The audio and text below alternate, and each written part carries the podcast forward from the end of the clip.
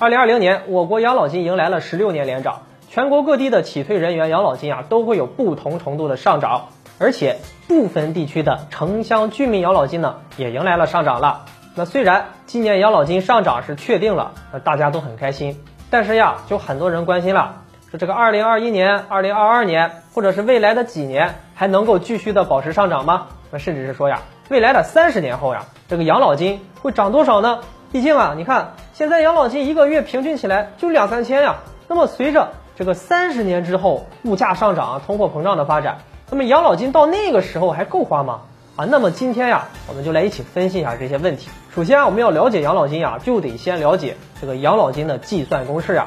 养老金就等于基础养老金加上个人账户养老金，个人账户养老金呢等于个人账户的纯组额除以计发月数。这个个人账户纯组额呢，就是你这一辈子啊所交过的养老金的个人账户的一个总和，而计发月数呢，就约等于啊人口平均的寿命减去退休年龄乘以十二。这个人口平均寿命呀，也叫做预期余寿，我们在中国呢，大概是在七十二岁。总之啊，根据这个计发月数的公式算下来呢。如果你是五十岁退休的话，那这个计发月数就是一百九十五；五十五岁的话，那这个计发月数呢就是一百七十；如果是六十岁退休的话，那这个计发月数就是一百三十九；如果你是六十五岁退休的话，那这个计发月数呢就是一百零一啊。说完个人账户养老金，我们再来看一下这个基础养老金等于什么。我们可以看到呀，这个公式啊是比较复杂的。那我们简单的总结一下。就是呢，养老金呢是和当地的社会平均工资息息相关的，而这个社平工资呢，它又是一个动态变化的数据，所以我们说呀，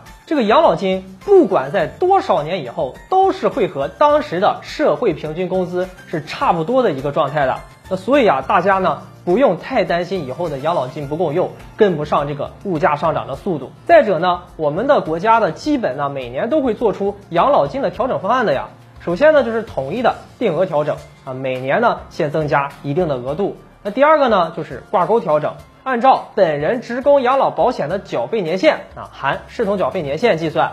那每那一年呢，就会给你增加一些养老金。那第三个呢，就是倾斜调整啊，我们可以看到呀，很多的地方呢，为体现对高龄退休人员的关怀。都对高龄的这些退休人员呢，额外的增加养老金的补贴，而且在养老基金的运作和保障方面呢，国家还是有三个法宝的，那分别是养老保险省级统筹、那社保基金中央调剂制度以及划转部分国有资本夯实社保基金。那这三个大招呀，尤其是最后一个大招呀，都把部分国有资本划转到社保基金了，那相当于是直接给社保基金进行输血呀。前两个大招呢，基本上是保证了退休人员的待遇问题，能够缓解地域性的收支不平衡啊，来保证全国各地的养老金呢按时足额发放。而这个后一个大招呀，则是有源源不断的资金呢流入到这个社保基金当中，再通过呢专业的投资管理团队啊去运营来获得收益。全国二零一九年全国社会保障基金投资收益额呢就超过了三千亿元呢，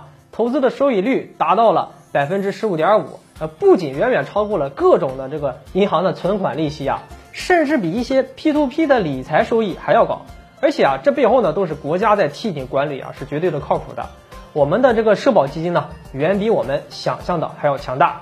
退休人员呢，想领养老金和涨养老金的底气啊是非常足的。啊，未来啊，随着更多的这个国有资本划转到社保基金的落实和完善呀，呃，随着投资管理经验的进一步丰富呀，咱们的社保基金啊。二零一零年，甚至说以后的投资收益啊，也会给大家带来更多的惊喜的。那么养老金的上涨也是非常值得期待的。虽然说今年啊，因为疫情的影响，国家为了给企业减负，减免了一部分企业的社保负担，但是国家已经明确的说了，那这将不影响我们未来养老金的发放。而且截至六月底啊，养老基金的余额达到了四点七七万亿元呢。那同时啊，预计到二零二零年年底正常发放之后呢。可能还有三点八万亿的结余，同时还准备了两万亿的社保战略储备基金。也就是说呀，养老金的发放准时足额呢是非常有保障的。这里啊可以给大家吃一颗定心丸，我们的社保基金不仅收益高，而且剩的还多。好了，本期的内容就和大家聊到这里了，下期节目再见。